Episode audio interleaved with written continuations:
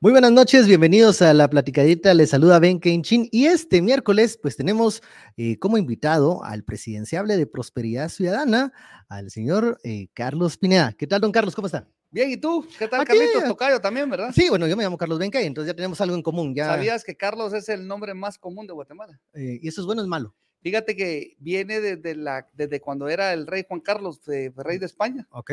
Entonces, Entonces eh, tenemos nombre real. Pues viene desde esa época, viene desde muchos años atrás. Ahora, pues la realeza en España a nosotros no, no nos importa mucho, pero en aquel tiempo sí. En aquel tiempo sí se, eh, se le importaba, digamos, esos títulos. Ahora parece que la gente está más interesada en poderes y en posiciones y en puestos. Y de eso vamos a hablar. en porque, plata están y en el dinero que lo mueve, ¿verdad? Sí. Eh, primero, bueno, mm, agradecer que está acá eh, y vamos a tener una plática bastante, digamos, auténtica y sin, sin corbatas. ¿eh?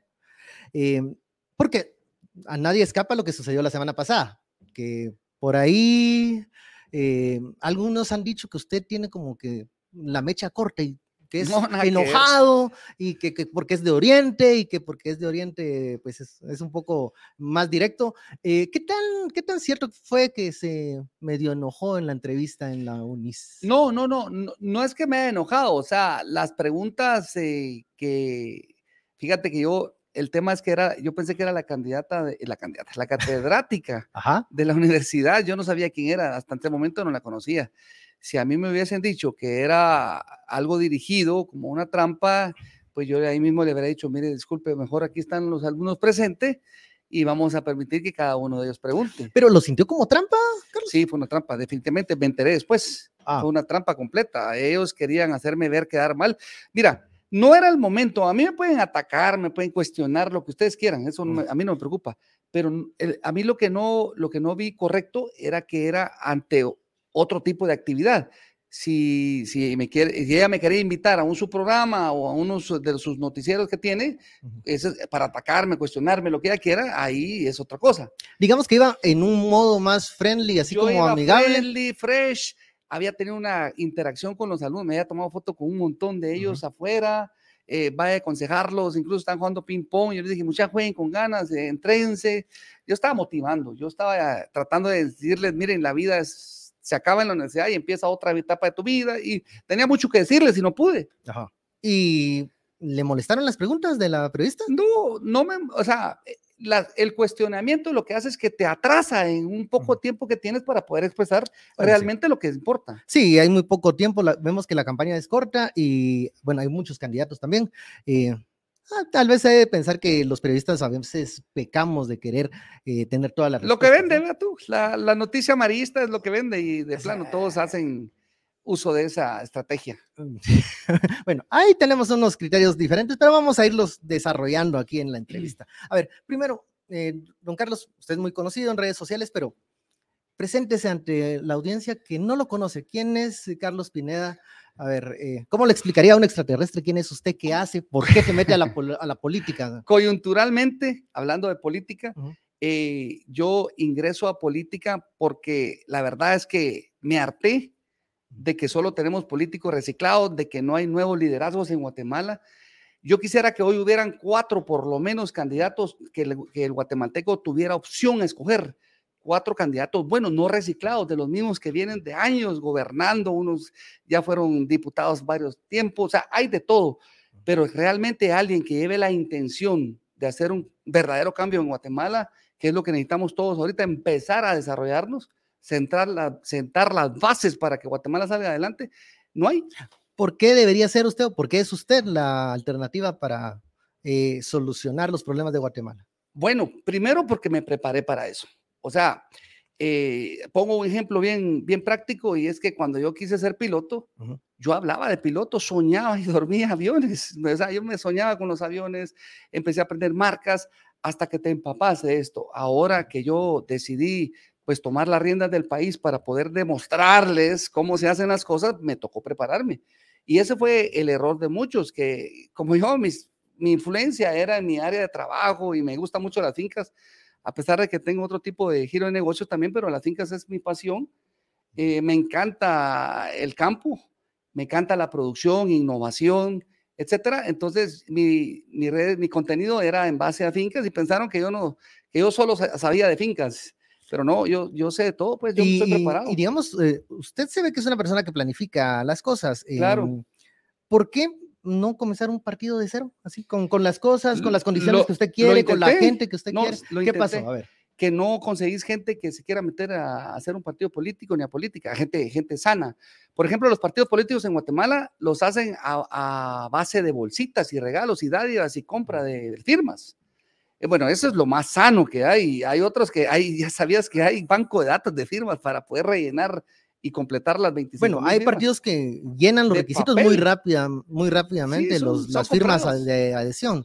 Ahora, eh, entonces usted ya iba con la idea de que los partidos políticos son, No, son yo- cosas yo, serias. Yo pasé mi, mi training ahí, Ah. mi, mi- mi expectativa de partido. O sea, yo hasta la fecha me paro aquí que el problema en Guatemala son los partidos políticos y la gente que está metida en ellos, porque todo lo hacen por negocio. Ese es el problema. Ahora, se ha sentado a la mesa con ellos, porque es la única forma para llegar al poder. ¿Cómo sea- va a, digamos, a no ser influenciado por la gente que sí está en un partido político porque quiere, eh, pues, utilizarse mm, de las cosas del Estado, quieren usar la influencia desde el Estado, quieren usar No sus dudo, poderes, no dudo que los partidos puestos. políticos, por ejemplo, hayan candidatos a la alcaldía eh, que tengan buenas intenciones y buena trayectoria, pero es más fácil escoger un alcalde. ¿Por qué? Porque el alcalde sí lo conoce el municipio. El problema de los partidos políticos son los listados nacionales. Los listados nacionales prácticamente sin figura es que están participando, solo se inscriben. Ahora, los alcaldes, el pueblo tiene que discernir qué alcalde es el bueno, que lo conozca, de qué vive, de dónde viene, a qué se dedica, cuáles son sus intenciones y, y no aceptarle que esté regalando o comprando votos. Ojo con eso. Usted a los candidatos que está respaldando, eh, le está dando el apoyo de Carlos Pineda. ¿Usted eh, mete las manos al fuego por esos candidatos? No, o por todos. No, no, no, no, no. Mira, yo me monto al partido eh, casi que al final, o sea, el 27, no, el 23, no sé cuánto empezaron las postulaciones. Yo me monto al final. De hecho, cuando a mí me inscriben casi de número, ¿qué? 15 o 18, no recuerdo qué número de inscripción tengo. Y yo casi no participo porque me quedé sin partido. Entonces yo no con, yo pues estoy conociendo, hay buenos candidatos en el partido, hay buenos, eh, como te digo, la gente va a tener el discernimiento y con todos mis diputados, por ejemplo, digo mis porque están en el mismo partido, no es porque sean míos, vamos ya míos, nadie, pero eh, sí he hecho un compromiso serio de que las cosas se van a ir a hacer bien, de que yo soy el primero que voy a denunciar cualquier acto de corrupción o cualquier acto que esté fuera de ley. y va a llamar a un voto en contra de algún candidato de su partido que no sea de su confianza. ¿Hay alguno que le incomode? ¿Hay alguna oveja negra que no ¿Sabes? quiere ¿Sabes? llevar al poder? Eh, sí, pero no te lo voy a decir, pues o sea, no puedo. Bueno, ¿por, por Entonces, qué no? Porque es, lo es que vas a- peligroso. lo que va, Eso es. No, no, ya, aquí peligro ya valió madre, hermano. Si, si me quieren matar, imagínate, o sea, a mí ya el peligro, ya, ya, eso ya lo pasé. Aquí el problema es que no me vas a ver a mí saliendo en un video con esa persona. ¿Ya me Ok. entendiste? De- de- por ahí va la cosa. Ok, Eh, esa es la, esa es la, es como el la- cerco sanitario, digamos. Sí, yo, o sea, me invitan, a- yo, me vas a ver con muchos candidatos y son candidatos con los cuales estoy apoyando.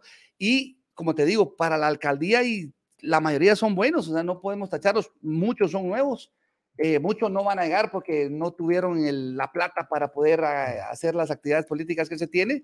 Pero la idea es que, que lleguemos la mayoría al Congreso. La mayoría de diputados del Partido Prosperidad Ciudadana, sí los quiero en el Congreso. Eh, hemos evaluado, pues, no van a entrar todos, no, no, hay 30 partidos, imagínate. Sí, eh, muy Pero atomizado. yo calculo que unos 15 diputados, primero Dios, entran al Congreso, que son fuertes. ¿Cuál es la estrategia de gobernabilidad en un país, en una democracia como Guatemala, que es tan atomizada, como lo- usted lo menciona? Eh, muy probablemente muchos de los alcaldes que usted apoya no van a, a ganar en esta oportunidad y se van a repetir caciques y también diputados que tienen distritos controlados. Es muy posible que Imagínate que el partido de, que está en el gobierno ahora, que, que es ilegal, ¿sabías que no puede haber partido de gobierno? O sea, es inconstitucional. Eh, no existe partido oficial, eso no está en ley. El presidente, y, y por eso es que te digo que el presidente No sé por qué lo vincularon a un partido, debería ser independiente, porque al final el presidente toma posesión y tiene que renunciar a su partido si está afiliado y no responder y favorecer partido alguno. Él representa la unidad. Todos los partidos políticos, no sé cuál es mi cámara, todos los partidos políticos al llegar al, cuando ya tienen el cargo, deberían de estar guardarlos y engavetarlos y ponerse el símbolo y la bandera de Guatemala. Eso es lo que debería de pasar. pero es todo lo contrario, hay una lucha partidaria, hay una lucha eh, sectaria incluso, eh, no hay capacidades de diálogo. Y, mi pregunta es, ¿con qué operadores políticos con, cuenta Carlos? Operador? Un operador político es alguien que le va... El que anda eh, negociando. El, que anda transando. Pero no va a tener operadores políticos, ven. Pero usted se va a sentar a negociar con algo, con, con sectores. Digamos, negociar en el buen sentido de la palabra, no, no transar que esa es otra cosa pero, muy aparte. Pero mira. Pero negociar eh, agenda legislativa, los puntos que usted quiere que avancen, respetando la división de poderes. Todo eso, digamos, el, entendamos algo. La organización legal del Estado, somos tres poderes, en teoría, ¿verdad? Ahorita está ahí uno solo, pero son tres poderes. Entonces, yo voy para presidir el Ejecutivo. Y el Ejecutivo está normado en un marco jurídico para desempeñar sus trabajos. Es constitucional, las leyes y todas las leyes específicas. Eso es lo que voy a ir a hacer. Yo soy un gerente que voy a ir a hacer lo que se me permite hacer y lo que debo hacer y lo que se me obliga a hacer. Pero, pero si es un gerente, pero a veces el Congreso parece la junta de, accionistas, entonces hay que Congreso saber negociar de la República tiene tres funciones principales: legislar, ¿sí? fiscalizar e intermediar. Eso es todo. O sea, el Congreso de la República no tiene que estar haciendo obras del Ejecutivo. ¿Por qué lo hacen? Porque eh, yo siempre he dicho que cuando la cabeza es sana, el cuerpo es sano. Si la cabeza no es sana, olvídate que el resto va a ser sano. Entonces, cuando un presidente le pide al Congreso que apruebe o desapruebe, o apruebe o impruebe, se dice, eh, por ejemplo, un préstamo, que a él le va a servir para cubrir sus compromisos políticos. Eh, o para además, hacer algo, además el Ejecutivo tiene iniciativa de ley, pues puede, proponer y ahí es el Congreso el que decide. Vale, entonces, ¿qué pasa? Ahí es donde empiezan los, los, operadores políticos que tú dices. ¿Sabías que hay operadores políticos en el Congreso que, porque no vas a hablar con 160 diputados? Entonces usas un, operador político y dos, mira, aquí hay tanto dinero, repartirlo y conseguir. Pero eso no es negociación, eso es compra. Eso, eso, eso. o sea, un operador político es, eso yo no negociar la, los intereses que representa su grupo, digamos. Ahora, si tú quieres, ponerte, eh, si tú quieres eh, preguntarme ¿cómo voy a obtener apoyo del Congreso? Más o menos. Ajá, sin tener que caer en aquella maleta. Yo estoy confiando de que el pueblo de Guatemala ahorita sepa escoger a sus diputados. Por ahí hay un video, miren mucha, miren los, diputados, que 126 diputados a la reelección. Miren qué partidos, ustedes los quieren otra vez en el Congreso, no los quieren. El pueblo es el que tiene que decidir. O sea, pero eso es como sí, solo sí, el pueblo lo hace. Pero si el pueblo, pues, decide otra cosa, ¿cómo va a trabajar con esa decisión? Eh, soberana del pueblo. Mira, en ley, yo si tengo que tener una iniciativa de ley, la hago. Sí, y lo que sí voy a hacer es trabajar un poco con el pueblo. O sea, yo sí puedo decirle al pueblo, mire mucha, eh, creo que nos conviene hacer esto. Necesito que me aprueben esta ley para que me permitan hacerlo. Por ejemplo, la ley antimaras. La ley antimaras, el pueblo quiere seguridad, quiere que capturemos a todos los de mareros o pandilleros, lo que sea dígame que lo tenga que hacer. Ahorita no, no lo puedo hacer a menos que una persona sea eh, vinculada a algún delito. Pero si ustedes me dicen, mira, captura a todos los que tienen un tatuaje de que mató a uno, mató a dos y todo. No, me, ya me jodió. No, no, porque ese no es el tatuaje de. es que no, sí, hay específicos, ¿no? Sí, los, de, los, de, los de las pandillas. Pasen la ley antimaras y yo lo hago.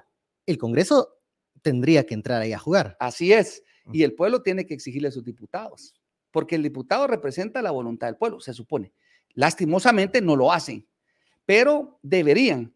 Entonces el pueblo es fácil. Mire, mucha, busquen a sus diputados, exíjanles que y yo con mucho gusto yo ejecuto lo que a mí se me diga.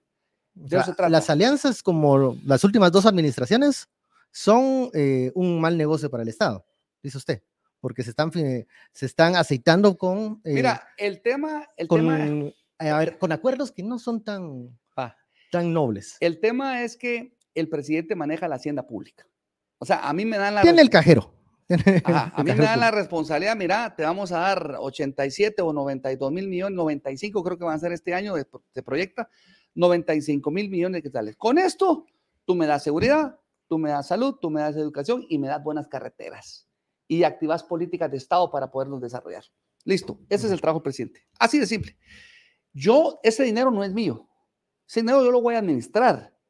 Yo no puedo andar regalando ese dinero a diestra y siniestra o usarlo para comprar voluntarios del Congreso. Eso, eso no es legal. Entonces, si tú me preguntas a mí que si voy a pactar de alguna manera para obligar al Congreso a que haga algo que tiene que hacer por su pueblo, yo no lo voy a hacer. Yo lo que voy a decirle, mire, pueblo de Guatemala, ustedes tienen sus diputados distritales, tienen sus diputados de la metropolitana, exíjanles, cítenlos, ustedes pueden ir al Congreso como pueblo y díganles que actúen en base a ley para que yo pueda ejecutar lo que ustedes quieren. Bueno, esperemos que el pueblo entonces... es que con el pueblo vas a poder cambiar el país. Uno solo no puede, Carlitos. O sea, aquí se trata de que todos hagamos un bloque.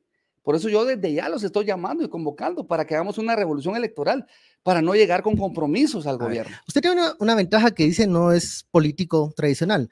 En el 2015 tuvimos a alguien que decía lo mismo. ¿Quién? Pues no se recuerda. No. ¿Eh? que decía que no era ni corrupto ni ladrón. Y la gente se entusiasmó y votó y creyó. ¿Por qué el votante debería de confiar que usted que no es político, eso sea algo bueno en esta oportunidad? ¿Sabe qué es lo que pasa? No es solo no ser político, es prepararse para ir a tomar tu cargo la diferencia entre Jimmy Morales y yo, o sea, para empezar, Jimmy Morales y yo, no, no, no, no hay comparación alguna, pues, o sea, yo... No los estoy comparando, solo estoy diciendo tengo, yo tengo una que, trayectoria... Que él decía que no era político, usted dice que no es político, entonces, digamos, tenían esa ventaja, que eran outsiders. O sea, él no era político, pero sí fue corrupto su gobierno. No tuvo la capacidad de controlar la corrupción, si quieres verlo de esa manera. O sea, Mi pregunta es, ¿va a tener la capacidad? Tuvo el carácter... De controlar la corrupción, ahí está. está. Por eso yo sí tengo el carácter. O sea, a mí, yo sí tengo la determinación y, la y el carácter para poder parar y poner un alto. Jimmy Morales al final fue un, un comodín. No digo que fue malo o bueno. O sea, cada quien evalúe el resultado que tuvo. Eh, la gente se deja llevar mucho de las noticias falsas, pero evaluemos el, el Estado. Yo, yo evalué la contabilidad del Estado de los últimos 20 años, o sea, cinco. ¿Y cómo evalúa a Jimmy Morales? Y el mejor de los cinco fue ese, ¿va? O sea, el que menos, el que menos endeudó al país, bueno, el que más endeudó al país eh, definitivamente fue este, va 35 mil millones en campaña. El gobierno de la UNE fueron 15 mil millones y Jimmy endeudó al año más o menos 13 mil millones. Tal vez no sabía ejecutar, bueno, pero digamos fue una, un efecto secundario positivo. A ver, 2019, don Carlos, viene un candidato y dice, yo sé cómo hacer las cosas porque tengo un plan de gobierno y tengo la gente y tengo los equipos. 2019. Ajá, o sea, el, actual, el que está. No es, eh, no se ha visto como un gobierno preparado ni técnico. La improvisación ha estado eh, a, cada, a cada toma de decisión, pues está ahí alguna improvisación. Eh, usted dice que sabe el cómo. Sí, yo, yo, yo determiné el cómo cerrar las puertas a la corrupción, por ejemplo. Yamatei nos decía que también sabía el cómo, pero diferenciamos en una promesa de campaña y algo que sea más programático. ¿Qué, cuál es la diferencia?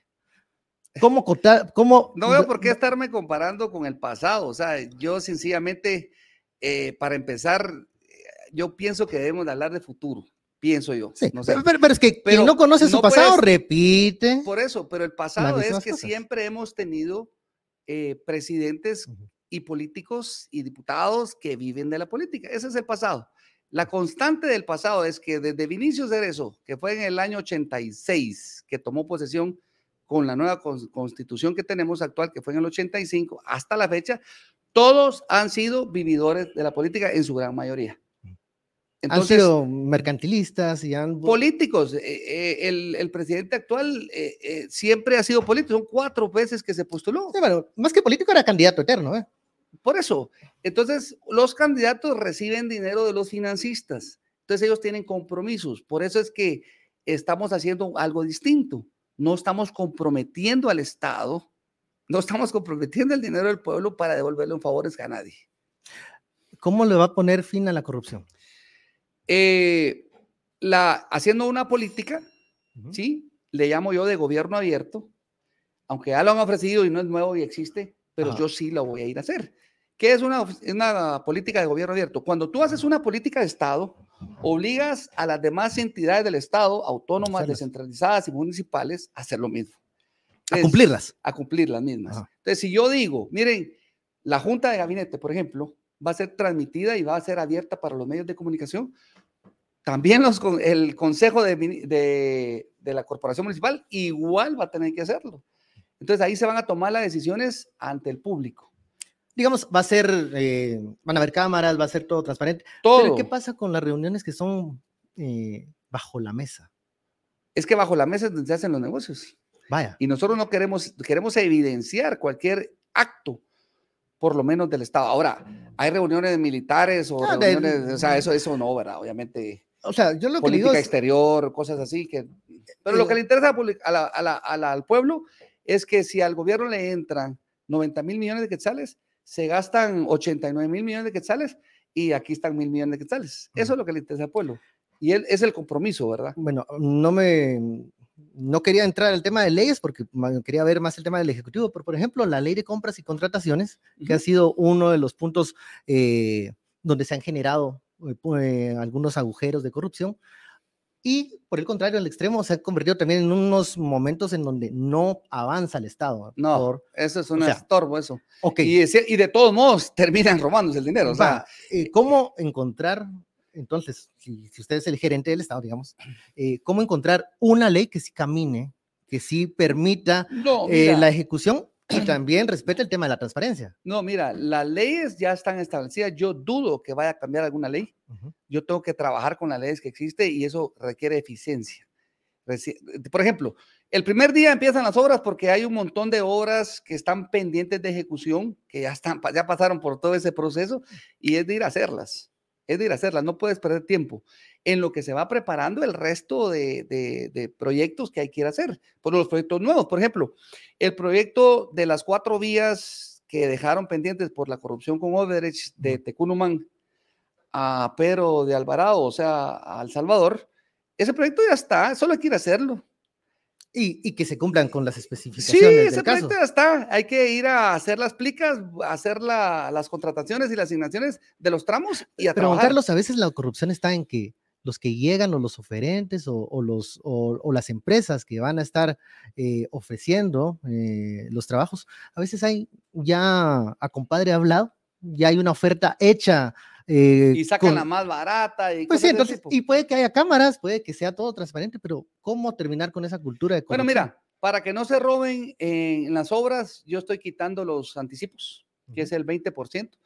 Y los imprevistos que le llamaban, que ahora los, de- los llaman eh, gastos administrativos, que es el 40%. Solo ahí tienes el 60% de ahorro de una hora. ¿Por qué, por qué vas a, a dar ese dinero para alguien si una empresa tiene la capacidad de hacerlo? Y les vamos a exigir las fianzas de primera intención. ¿Qué es eso? Que para poder aplicar ellos tienen que tener una fianza de una institución financiera para guardar la inversión del Estado. ¿Qué pasaría entonces eh, si sucediera algo como el libramiento de Chimaltenango, que ha sido polémico, una obra que ha tenido esos problemas? ¿Qué haría la ¿Tú sabes administración qué de que Carlos Pineda? ahí realmente? ¿O ¿qué que sucedió? oye? Pues que, que a cada rato se interrumpe el paso. Lo que pasa es que hicieron los talud y obviamente el suelo es muy inestable Ajá. Y le, le tenían que poner clavos, se llaman nail, nail soil, unos clavos de 6 metros para poder sostener en una malla de geotextil el, el muro y le pusieron clavos de 3 metros. Ese, eso fue el error. ¿Por qué? Por ahorrarse dinero, ¿verdad? Por no, eh, por no hacerlo conforme las Pero especificaciones. lo cobraron como, como que sí lo hicieron. Por supuesto, ahí es donde va la corrupción. Ah, porque ahí va el dinero para el ministro, ahí va el dinero para el gobernador, ahí va el dinero para el diputado, ahí va el dinero para todo. Eso es lo que vamos a acabar.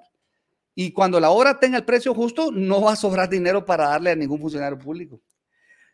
A ver, a usted le han preguntado muchas veces eh, de sus empresas, de cómo ha hecho eh, pues, su patrimonio. ¿Podemos saber de cuánto es su patrimonio, don Carlos? Mira, ya lo, ya lo compartí otras veces, es Yo irrelevante. sé, pero, eh, pero eh, se siente cómodo con ese tipo de, de información que tiene que dar a conocer. Es que me da pena. Tal vez pens- pensarán que estoy alardeando o algo así, ¿va? Pero, Pues, eh, pero ese es el problema, que, que hay gente que se puede sentir ofendida porque uno le fue bien, eh, hay gente que lo admira a uno porque uno le fue bien. Mi intención es ayudar a todo el mundo que le vaya bien. ¿Se, se siente usted Y si yo cómodo? lo logré hacer, yo sé cómo hacerlo. se- se- A mí no me van a enseñar a jugar fútbol a alguien que no sabe jugar fútbol. ¿Se siente usted cómodo con el tema de la cuentadancia? O sea, hablando cuánto es su patrimonio. eh, he visto que a veces le preguntan, mm, vi algunas entrevistas, eh, preguntas repetidas, Ah, pero sí. ¿Le molesta a veces que le digan que si tiene un parentesco con Marjorie, por ejemplo? Mira, ¿Qué no tengo parentesco con Marjorie Chacón, no la conozco. Eh, ¿Y si le molesta que, le hagan esa pregunta? Ella es Chacón Rosel, mi papá es Pineda Rosel, por eso es que dicen, ah, por ahí asociamos. Pero, ¿le molesta en algún? no es que me moleste, es que, es que la insistencia de preguntar lo mismo pareciera que tiene una mala intención. Ah, Entonces a mí me molesta la, la actitud del entrevistador. O sea, eh, ¿será que le pagó a alguien más para que me preguntara eso? ¿Será que él le va a otro candidato? Eso es lo que a mí me molesta. Yo siento que me lo está preguntando a un enemigo. Ese es el problema. Pero que me, que me moleste decir que no, mil veces que no, pues queda grabado. Si quieren, mírenlo mil veces y digo la misma respuesta. Mis respuestas son congruentes, mis respuestas son las mismas. Yo no estoy mintiendo, estoy hablando con la verdad.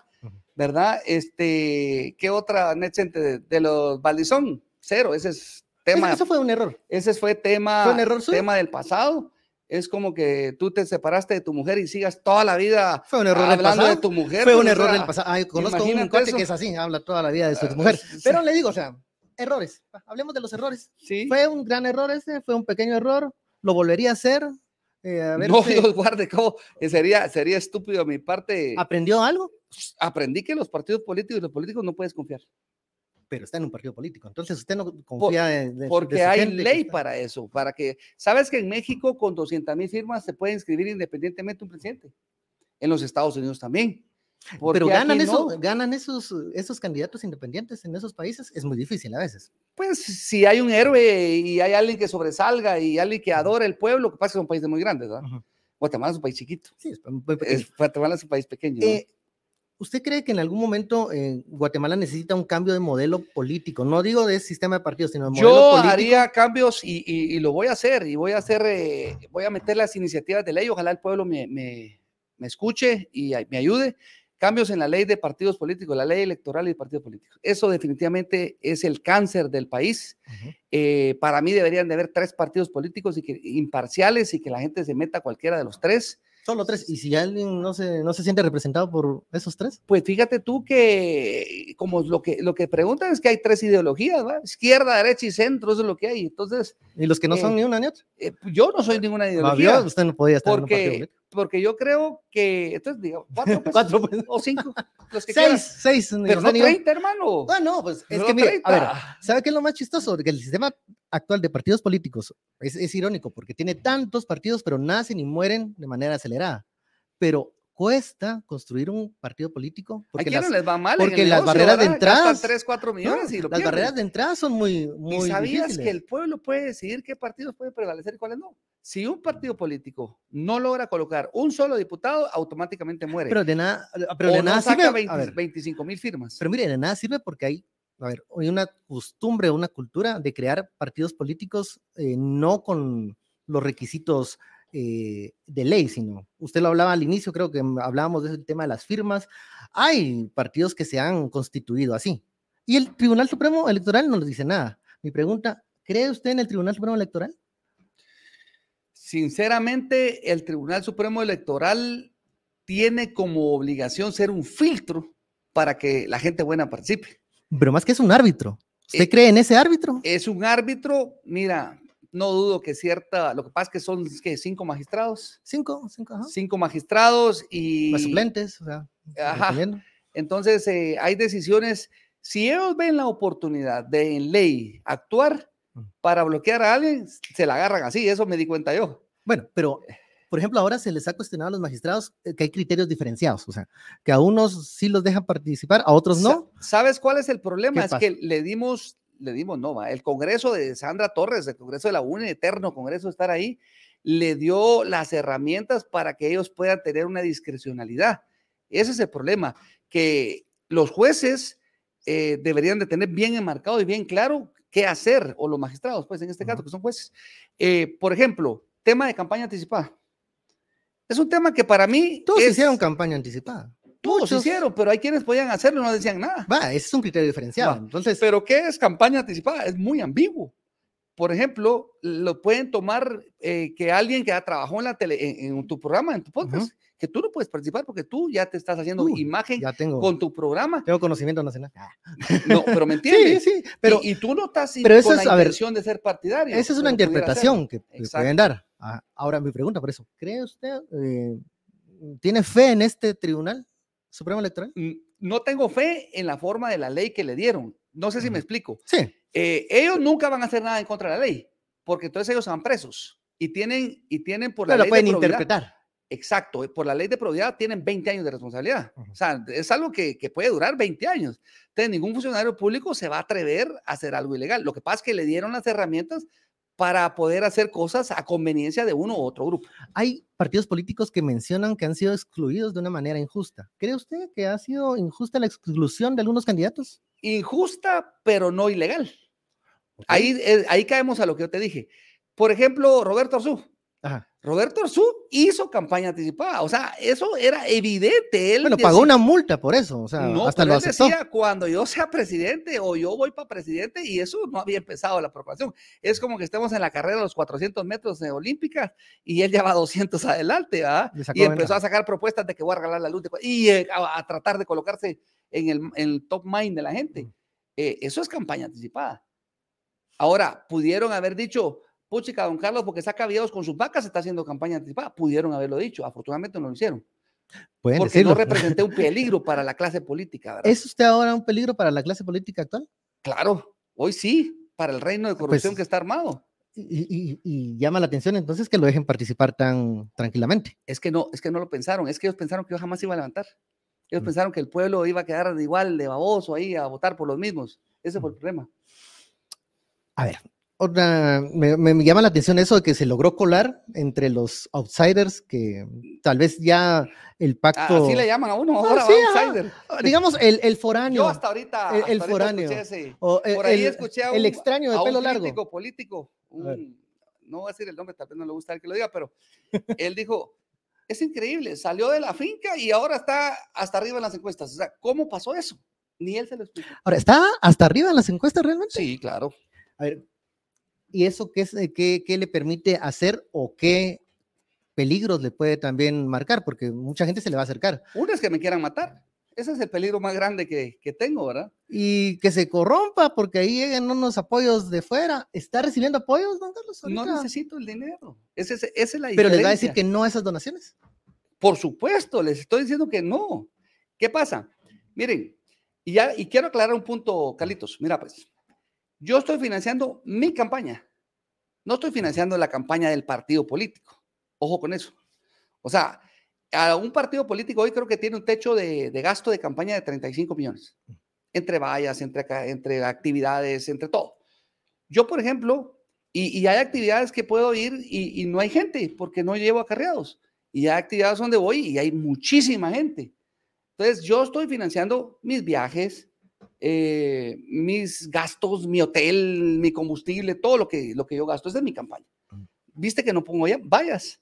Yo no puse vallas. ¿Qué pasa? Ahora tengo un montón de vallas por todos lados. Y, y he visto que usted responde que son dos millones lo que más o menos va a ser el presupuesto. Que Porque cuesta tengo creer. que reportar, es menos, o sea, lo que voy a sacar de mi bolsa es menos, pero tengo que reportar eh, porque tengo un dilema ahí. Mira, si yo voy en mi avión o en el helicóptero a algún lado, ahí está el vuelo, hay una bitácora, eso está registrado. ¿Qué pongo? ¿Lo que le eché de combustible o lo que me cuesta la hora de vuelo? Y yo he estado preguntándole ahí, ¿qué reporto? Entonces mejor reportémoslo todo. ¿va? Entonces mejor lo reporto todo porque no va a hacer después una multa y ahí sí me toca gastar pista. Entonces, digamos que sí va, va a gastar un poquito más. O sea, No, no. no, no. No, porque no estamos contando el presupuesto de, los, de las campañas locales, digamos. No, mano, yo he ido a mítines que los han organizado buenos candidatos a alcaldes que tienen muchos seguidores y, y yo voy la gente contentísima conmigo y ellos me invitan, yo no gasté ni un centavo ahí. Ahora, pero en el registro del Tribunal Supremo Electoral sí va a estar todo Es que la enmarcado del partido es en, aparte, en el ¿verdad? partido. Ajá, El sea, partido digamos. tiene su contabilidad y todos los que hagan una actividad o pongan una valla tienen que reportarlo. Eso es la ley. ¿Qué partidos se le acercaron para buscar su candidatura o usted se acercó a, unos, a algunos partidos? Mira, yo eh, cuando empecé esta vez el, el- el partido que empecé a, formar, a, formar, como te dije, eh, fue el de, el de nosotros. Así se llama el partido. El de- ah, o sea, no, no fue cambio entonces con su primera No, incursión. A ver, cuénteme bien eso. Prim- primero fue con nosotros. Nosotros es el del gallo. Este. Eh, le- yo le había puesto un, un- un símbolo de un ave que era un, que era mucha, un tecolote. Ok. Pero este fue el año pasado. No. Sí, fue cuando empezaba, cuando eh, ok. el año 2020. Ajá. 20 fue que tomó posesión este gobierno. Sí, va. Eh, sí, sí. Entonces, eh, mira, Carlitos, hagamos un partido, me invitó el cuate este, y va, démosle pues, y empecemos. Y ahí me empecé a dar cuenta yo cómo conseguir firmas, cómo ¿Cuánto funciona ¿Y hacerse. cuánto gastó ahí? Ah, yo creo que ahí colaboré, eso sí no lo tengo que reportar porque ese no, e- era información, ¿verdad? ¿Y por qué se fue? Porque se casó con la hija de Sandra Torres, el muchacho este. Ni, eh, con Nadia, Nadia, Nadia, Nidia. Ajá, algo así se llama. Y esa fue la, razón- la decisión. Por supuesto. Y yo, y yo, y todavía me dijo, mira, venite de vice Sandra Torres, pues es que me mata mi papá, le dije, si mi papá, Dios guarde.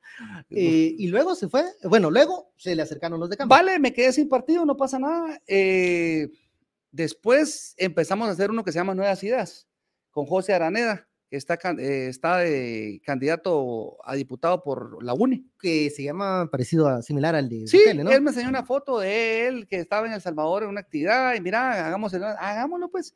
Empezamos a hacer nuevas ideas, eh, había una organiza- organización, ya había gente trabajando en todos lados, la misma historia, ¿va? Patojo viene y, y se va para otro partido, se, se espera, todo por plata y total que También otro gasto.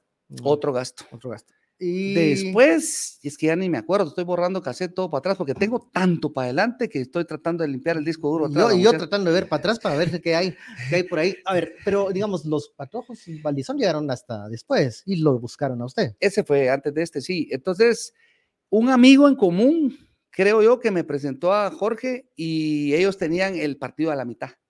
Bueno, él mismo lo cuenta ahí, Ajá, en- sí. él mismo cuenta lo mismo que yo, entonces no pasa nada, no hay mentira ahí.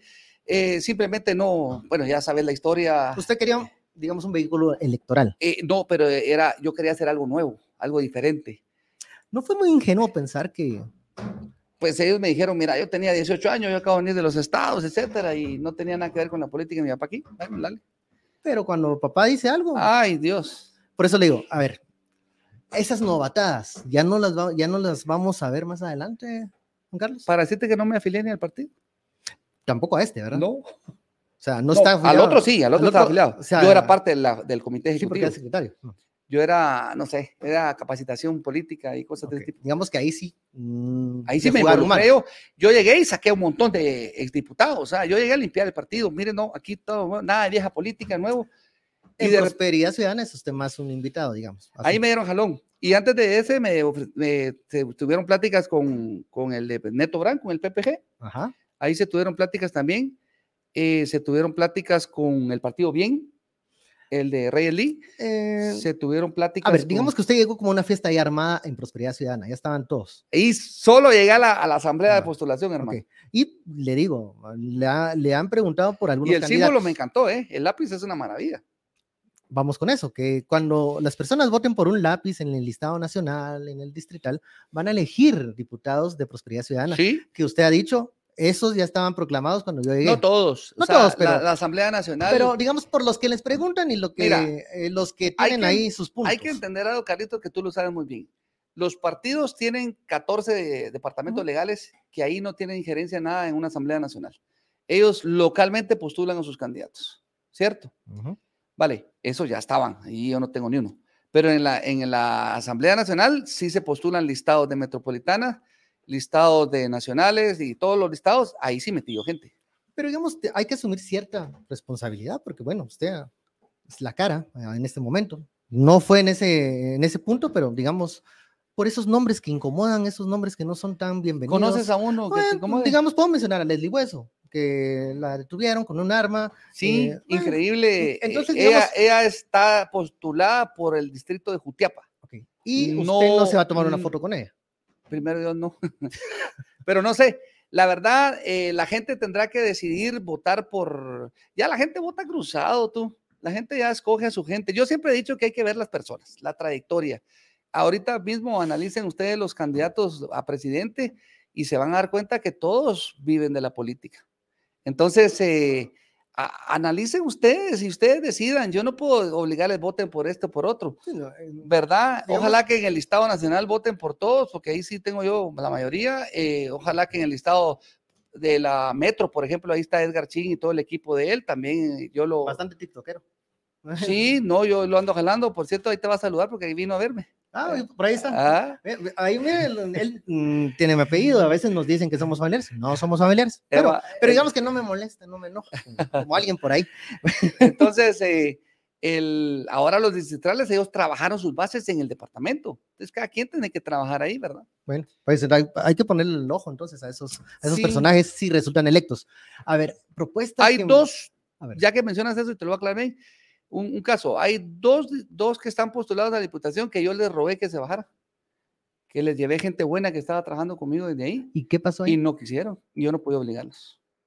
Digamos que ahí el presidenciable pues no tiene tanto, tanta influencia. Pues yo hago mi campaña en esos departamentos propia mía, ¿va? no trato de hacerla diferente. Hablemos de propuestas que están llamando la atención y algunos dirán que es copy-paste, no sé. No te voy a decir quiénes son, va.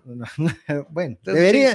Por, cuestión de transparencia, pues si quiere decirlos, yo no me enojo. Pero mire, eh, está hablando de la energía eléctrica, Sí, porque es un tema que lo dicen los informes de, de sondeos de opinión que le interesa a muchas, a muchas personas. O no sea, sé, a mí eh, sí. Bueno, yo, le- yo le digo porque cuando uno pregunta en el interior, el tema del alumbrado público y, las, la- y el pago de la energía es tema. Mira, yo vengo hablando de la energía eléctrica y la injusticia de esa negociación que se hizo con Energuate desde que a mí me tocó construir mi línea eléctrica de 8 kilómetros para abastecer mi planta. Me tocó pedirle permiso a Energuate, me tocó pedirle permiso a la municipalidad para pasar por el camino, me tocó pedirle permiso a las comunidades por las cuales pasé, me tocó hacer un estudio de impacto O ambiental, sea, digamos, hay que quitarle el energuate eso. construí mi línea eléctrica y de ahí me obligan a dársela a Energuate para que ellos me cobren. Y yo dije, esto no es justo. Ahí yo me di cuenta, o sea, yo lo vengo hablando porque lo sufrí en carne propia. Entonces, lo que yo dije es, quitémosle el alumbrado público. ¿Por qué? Porque, y podemos intervenir en el guate, de hecho lo vamos a hacer. O sea, vamos a intervenir en el guate porque no está cumpliendo con las negociaciones que se hicieron.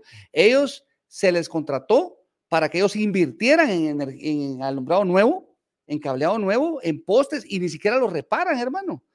Ponete que ahora el INDE está haciendo un proyecto de alumbrado en, en- en una comunidad, por ejemplo, yo lo vi en varias, pero en una comunidad en Izabal que se llama, que está vecina mía a la finca también, que se llama, ah, Dios mío, eh, Lanquínguno, por decirte algo, ya te voy a decir, cómo- Cebol, se llama Cebol, andaba el gran rótulo, inversión del INDE, tata, millones, ta, ta, ta, ta. ¿Y quién cobra la energía esa? Pero entonces estamos hablando de, nacional- estamos hablando de nacionalización en algunos casos. Intervención, es lo que puedo hacer legalmente. Ya lo investigué. eh, ¿Quién- ¿Y intervención. quiénes estarían a cargo de la intervención? Pues ah, ahí está la AMM, tendrá que hacer su trabajo, ¿verdad? Eh, hay instituciones ya para eso y el presidente les va a exigir que se intervenga y que se cumpla con el contrato. Y si se puede decretar lesivo el contrato, se nacionaliza la energía eléctrica. Por lo menos, pero mira, el objetivo es este. El objetivo es quitarle el monopolio de la distribución. ¿Tú sabes cómo funciona la energía eléctrica? ajá, la Bueno, generación. la generación que es libre en Guatemala. ¿no? Crea. Vale, la generación es libre en Guatemala. Hay mucha generación en Guatemala. Perfecto, ahí no tenemos problema de abastecimiento. La distribución o la comercialización, que es lo que tiene de... Que usted quiere abrirlos De a más monopolio personas, Energuate. a más personas. Energuate es un oligopolio porque hay dos. Está empresa eléctrica, Ujú. está Energuate y en muy poco porcentaje está el INDE. Y luego está el transporte, que es lo que a mí me interesa como país, porque es un activo del Estado. Eso estábamos hablando de los postes, los cables eh, transversales y todo, aislantes, todo Ahí lo está que la lleva. empresa eléctrica está en el Guate. El 70% es de Energuate. Ahí Y es el 30% donde del usted propone darle ese manejo incluso a las municipalidades. Al INDE. Ah, la distribución. La distribución, ajá. La distribución que las municipalidades también puedan vender, que hay, hay unas que lo hacen, puedan vender energía eléctrica, pero que no sean las únicas. Es que el problema de todo es el monopolio. Pero eso no va a resultar muy caro. O sea, ¿Por qué? ese Si eso ya cambio- está armado. O sea, mira, ya tienen las capacidades de las municipalidades para el manejo de la distribución. otra cosa, no generalicemos. No, no, no. La Por eso- municipalidad por eso que quiera entrar a la descentralización que yo quiero hacer del Estado, porque yo sí quiero entrar a la descentralización, que es un mandato constitucional, la administración deberá ser descentralizada sistemáticamente, reza la constitución. Entonces, ¿qué pasa? Vamos a trabajar con las municipalidades que estén trabajando bien. Tú vas a trabajar, bueno, aquí va tu descentralización en educación, en salud, en covial, mantener tu pueblo nítido. ¿Por qué no lo suelta el gobierno central? Porque siempre quieren su tajada. Y mi pregunta sería entonces, eh, ¿cómo vamos a evitar que eh, se vuelva una piñata también? Eh, Lo que pasa es que está siendo muy negativo con las no, preguntas. no, no, a Mira, no soy negativo. si el pueblo A ver, solo fiscalizando... la ley de Murphy, porque hay que pensar pues. en eso. Bueno, hay que está, tener una respuesta para está eso. la Contraloría General de Cuentas. Que a veces llegan con auditorías forenses y usted ya sabe, llega cuando ya todo se Y fue. ahí es donde necesita fortalecerse. Si en algo pudiéramos poner un ente que pueda controlar a la Contraloría General de Cuentas para que haga su trabajo en asesoría, etcétera, sería fantástico. Ahí es donde debería trabajar una institución internacional incluso en controlar la corrupción. Ahora, si el pueblo se quiere robar su mismo dinero, por ejemplo, la administración de la educación Mm. la va a tener la corporación municipal junto con la Junta de Padres de Maestro, OPS, y eh, la Junta de Maestros y los padres de familia. Entonces, ¿qué pasa? Si ellos se quieren robar su dinero, yo no puedo hacer nada, hermano. Ahí sí yo no puedo hacer nada. Si tú te vas a robar el dinero que va a servir para darle educación a tus hijos, discúlpame, pero eres un hijo de la madre, ¿va? Y sin duda, no quiero ser negativo porque me va a decir que soy negativo. Que los hay, que los hay. No, bueno, los entonces hay, los hay. decime tú No, cómo no, controlamos, cómo descentralizamos y no, cómo solo digo que ese administramos. proceso va a ser, eh, es un eso proceso que hay que con la gente invertir. que quiera trabajar que bien. va a ser, va a ser caro porque han, han de existir municipalidades que tal vez no llenan los requisitos, pero quieren capacitarse. Hay que darles los Fíjate que los alcaldes regularmente y los que tienen reelección no son malos. Por eso es que están reeligiéndose, porque hacen su obra. Lo que pasa con las municipalidades es que tienen muy limitado el presupuesto.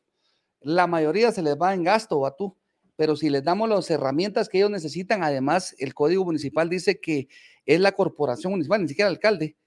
La corporación municipal la que gobierna su territorio y sus habitantes. A ver, tal vez usted sí me puede eh, aclarar algunos puntos o si ha visto algunos ejemplos de lo que le voy a mencionar.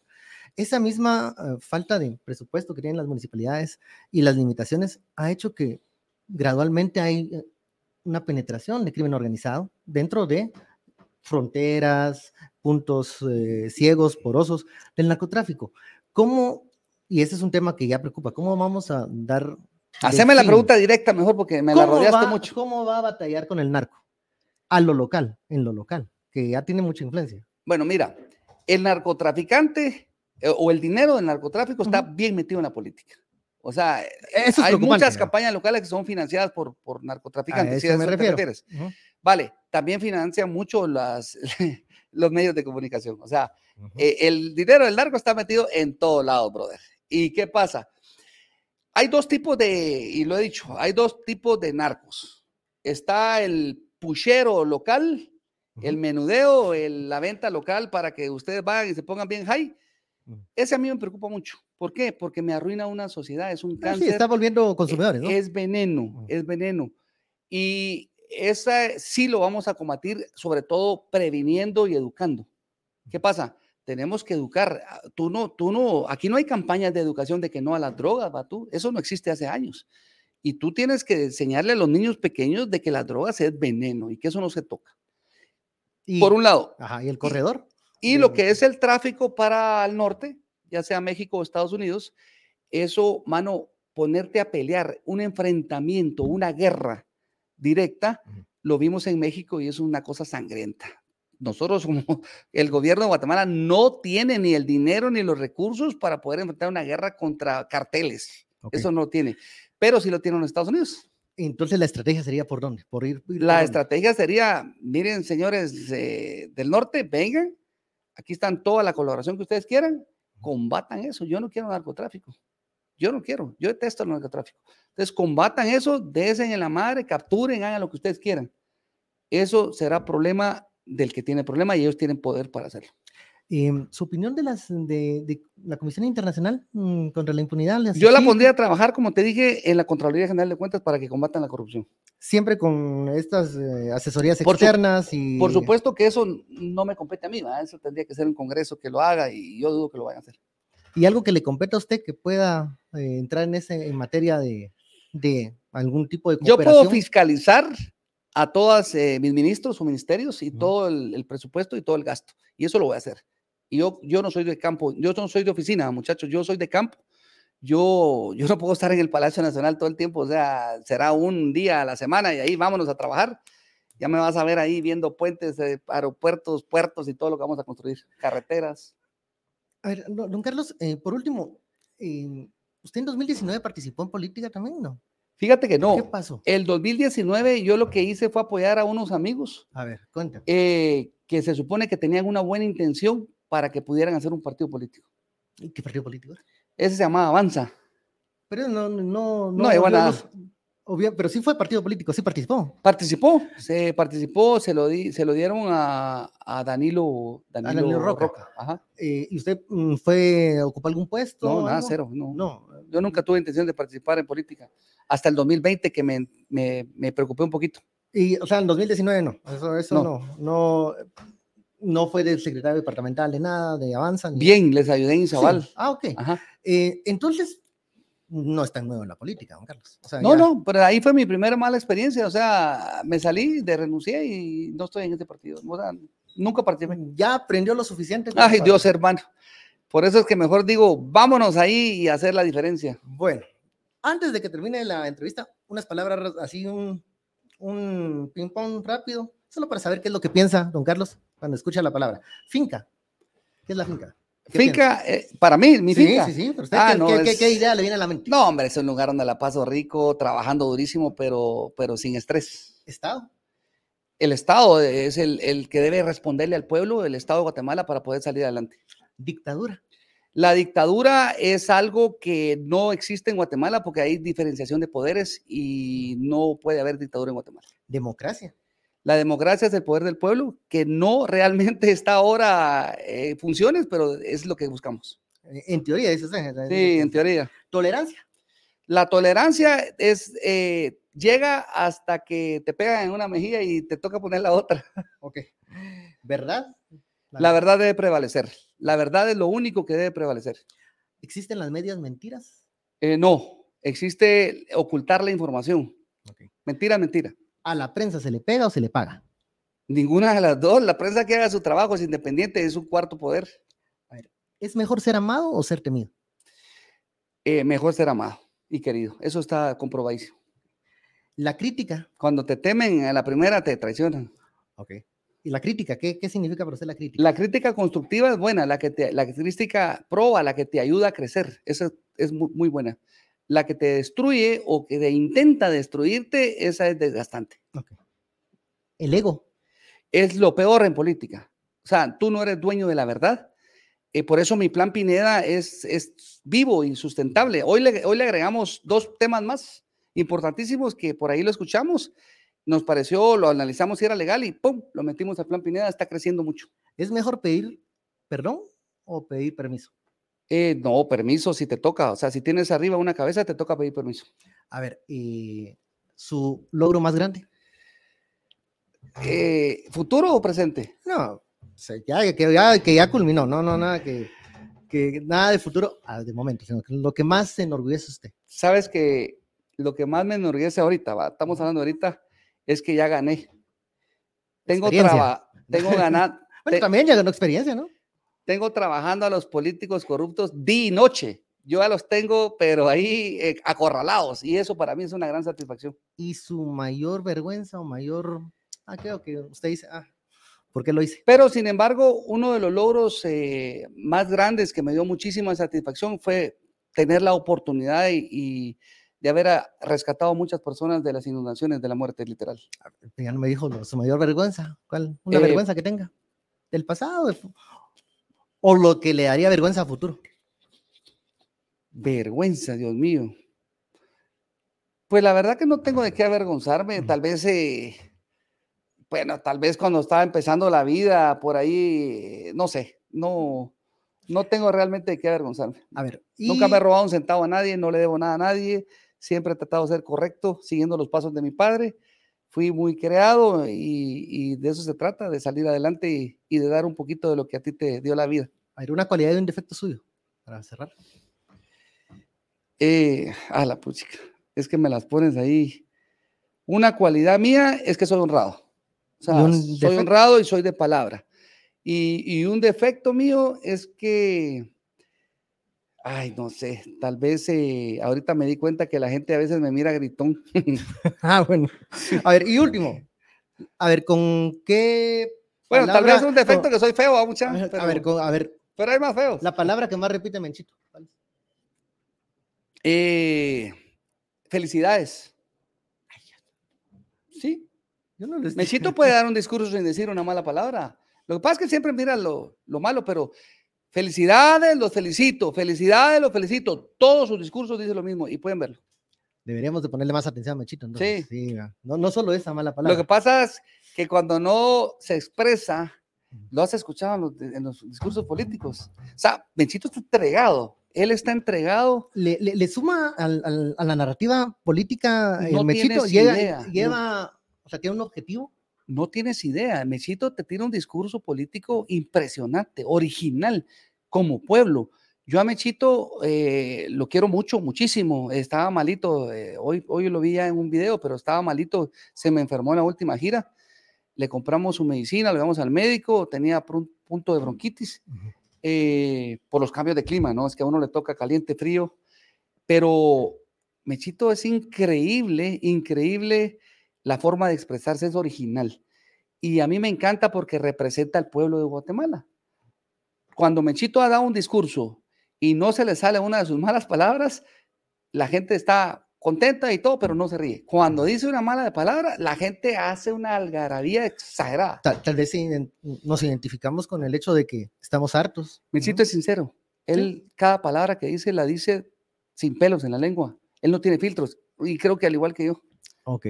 Bueno, tal vez ahí está el punto que une al, al, personaje Yo lo que pienso lo digo y, y me meto muchos problemas por eso, pero me gusta la sinceridad no me gusta fingir. Bueno, y no eh, me gusta la mentira. A mí alguien me miente y ahí está cortado, ¿viste? Bueno. Hay. esperemos que los funcionarios que le, que le, mientan y, y, los diputados los ponga raya. ahí lo vas a ver tú. Hay periodistas que me invitan y yo le digo, mire, ¿cuál es el objetivo de la entrevista? ¿Llevo los guantes o llevo el lápiz? No, no, no, no, no, don Carlitos, mire cómo va a creer. Nosotros queremos que exponga su plan de gobierno. Y solo llego y empiezan pum, pum, pum, pum. Entonces me mintieron. Entonces ya no vuelvo a ir con ellos, ¿oíste? ¿Podemos decir quiénes? no. Ah, ¿verdad? Eh, bueno, está bien. Tal vez más adelante. Finaliza ya esta platicadita que se alargó un poco, y eso que quería una platicadita pequeña, pero no, si ya tengo sueño. Ya, ay, leímos sueño, hombre. Entonces, termina acá esta, esta conversación. Esperemos que allá en la audiencia hayan quedado resueltas las dudas, y si no, pues aún hay un mes y medio para preguntarle y consultarle. Dos meses, hermano. Dos meses. No, yo quisiera que las elecciones fueran otra semana. ¿Cómo es de cansado esto? Imagínese cuatro años de gobierno. No, pero ese ahí es trabajo. Ahí no, ya ah, no vas a. Esto también es ahí trabajo, es trabajo. No, hombre, esto Esta es la prueba de temperamento. Vamos a ver si aguanta don Carlos esta, este, maratón. A ver, bueno, feliz noche y ah, el minuto, se me había. El minuto para que se dirija a la audiencia porque ya se lo había prometido a todos los candidatos. Agarrando, adelante. agarrando un poquito de formalidad, aunque tu audiencia vi que era un poquito más eh, jovial, pero agarremos formalidad. Estamos en vísperas de una decisión muy importante para Guatemala. Yo creo que Guatemala no aguanta cuatro años más de mal gobierno. Creo que la población está cansadísima, se, las oportunidades cada vez son menos, los jóvenes están apáticos a la política, todos estamos apáticos a la política la clase política se ha deteriorado muchísimo, han destruido el país durante 36 años ya de gobiernos políticos y es tiempo de despertar. Pónganle atención, yo no quiero que las personas dejen de votar. No importa, miren, escogen a sus autoridades locales. El voto nulo es un engaño porque la mayoría de los corruptos ganan con voto comprado. Ellos compran el voto de malos guatemaltecos que, o, por lo menos ellos son malos políticos que se aprovechan de los pobres guatemaltecos, depende del punto de vista que lo quieras ver, eh, engañándolos. Entonces, eh, ellos no votan nulo, ellos votan por ellos. Y si tú vas a votar nulo, le vas a dar más chance a que ellos ganen. Ese es un problema, eh, por eso el voto nulo es un engaño, no funciona así. Además, tenemos que ver a las personas, su trayectoria, sus intenciones, las propuestas las propuestas ocurrentes, no le pongas atención, no son viables, debería de ser ilegal y es un cambio que hay que hacer en la ley de partidos políticos. Ilegales las propuestas que no sean viables, que sean un engaño más, como regalarte la luz a todos los guatemaltecos. No hay presupuesto para eso. Guatemala ya ahora, con el gasto, el, para cubrir el costo fijo del presupuesto o del, del Estado, tiene que endeudarse. Es imposible, hay que ir a hacer, por eso yo todas mis propuestas se basan en una estrategia global del gasto, priorizar el gasto y reducir la corrupción para que el dinero pueda alcanzar. Nada, mi país está en las manos de todos los guatemaltecos, es un país que yo adoro y que voy a dar mi vida por él. Así que saludos amigos. Bueno, finaliza así este minuto de, oro que se le dice a los candidatos. Y bueno, eh, me despido. Ya será la audiencia quien decidirá el 25 de junio si convenció o no el señor Carlos Pineda. Feliz noche. Thank you.